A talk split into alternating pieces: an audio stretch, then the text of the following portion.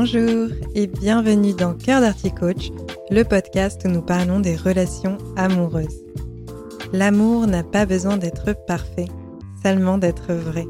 Je vous livre des outils, des réflexions et des clés de compréhension pour y parvenir. Que vous soyez célibataire ou en couple, si vous souhaitez avoir une vie affective épanouie, vous êtes au bon endroit. Bonjour à toutes et à tous. Aujourd'hui, j'ai envie de vous parler des débuts de relations amoureuses. Ces débuts qui se passent bien, voire trop bien, les moments où cela semble trop beau pour être vrai et ces mêmes moments qui malheureusement sont effectivement trop beaux pour être vrais. Je vais ainsi dans cet épisode vous parler de love bombing ou bombardement d'amour.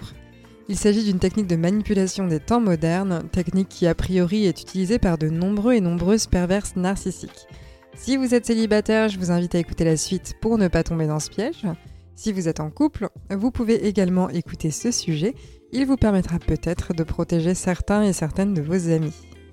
Alors, qu'est-ce que le love bombing? Eh bien, j'ai pu le mentionner, il s'agit d'un début de relation qui semble être trop beau pour être vrai. Avec le love bombing, on est loin du coup de foudre où la relation amoureuse est une évidence.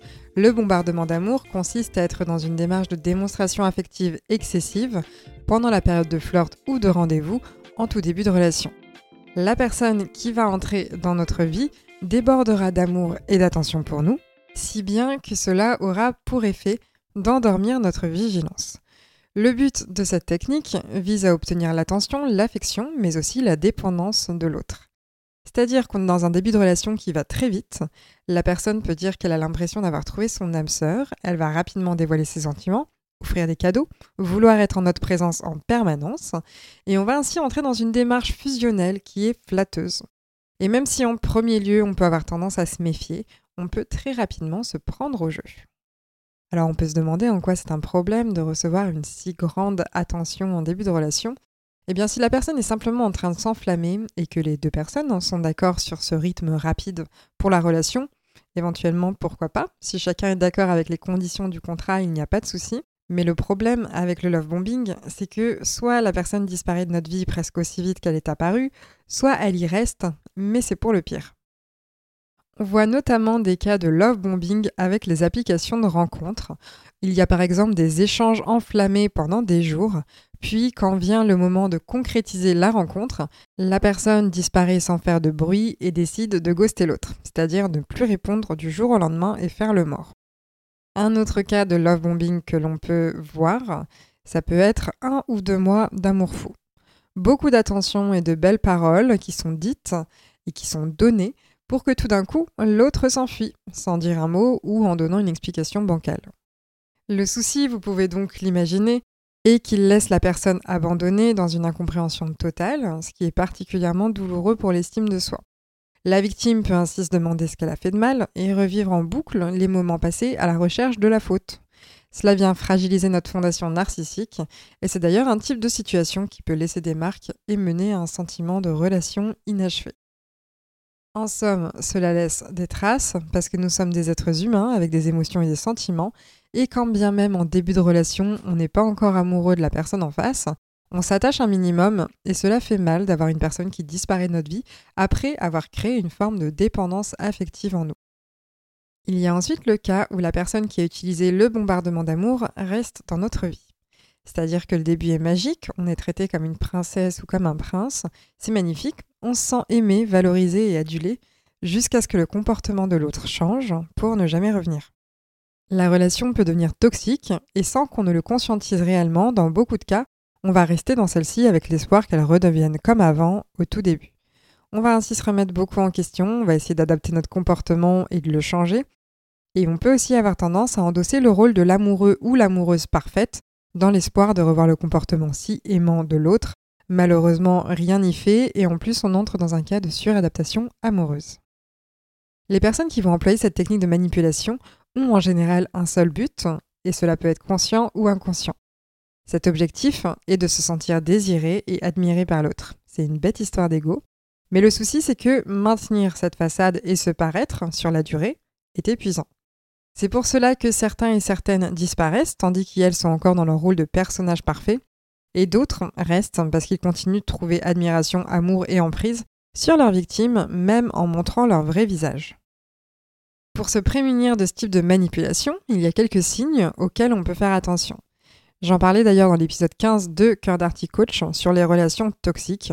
Il y a plusieurs red flags qu'on peut repérer pour éviter de tomber dans un schéma toxique. Donc je vous invite à écouter cet épisode si ce n'est pas déjà fait. Et donc pour démasquer le love bombing plus précisément, vous pouvez vous méfier des déclarations d'amour enflammées très tôt dans la relation. Ça peut être des phrases comme J'aime absolument tout chez toi, mais est-ce que tu as des défauts Tu es trop bien pour être vrai? En ce moment, il n'y a qu'avec toi que j'ai envie de passer du temps. Un autre signe lié aux déclarations d'amour est celui où la personne mentionne la notion d'âme sœur.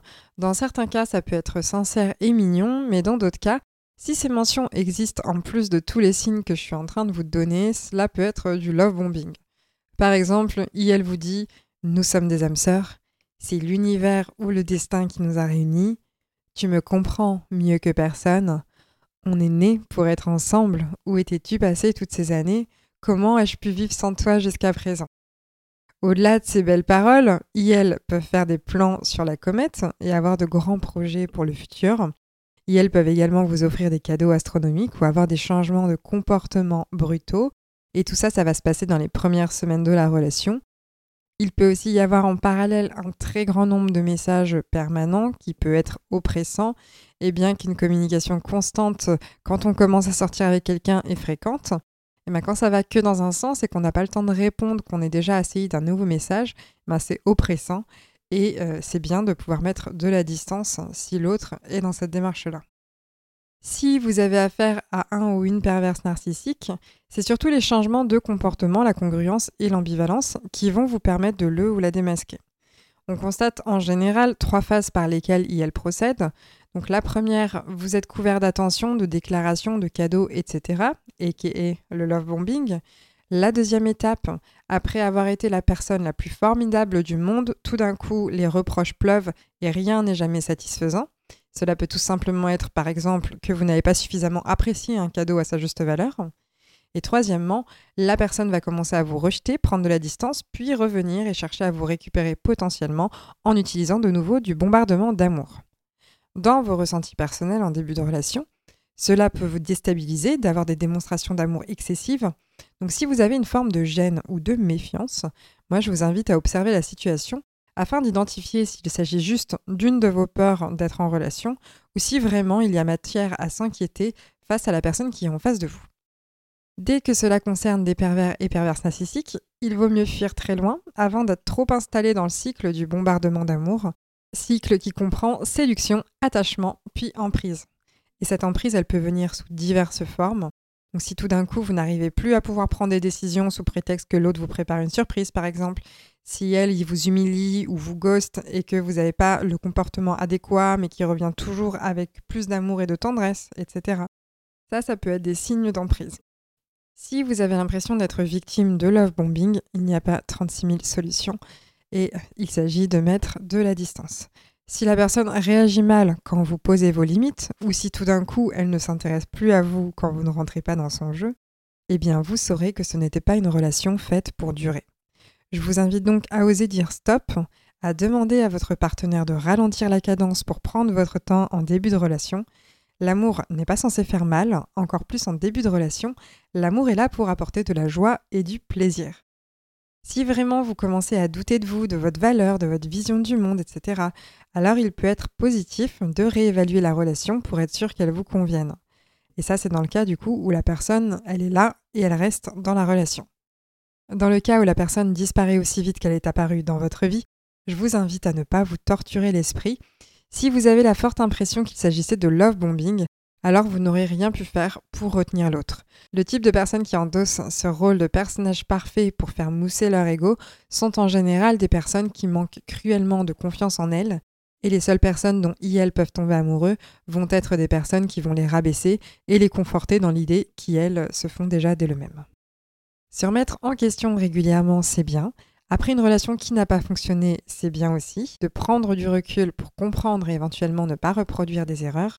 Par contre, il n'est pas nécessaire de se remettre complètement en question pour une personne qui est manipulatrice. La seule bonne question éventuellement à se poser, c'est quel signe ou intuition j'ai pu avoir sans la prendre en compte? Et du coup, le but de cette question va être de ne pas retomber dans un même schéma de manipulation. J'espère que cet épisode sur le love bombing vous a plu, qu'il était suffisamment clair et intéressant. Cette technique de séduction est douteuse. J'espère que j'ai pu vous transmettre cette information. En tout cas, n'hésitez pas à le partager à quelqu'un qui pourrait avoir besoin d'entendre cet épisode. Et donc, je vous dis à très bientôt. Prenez soin de vous.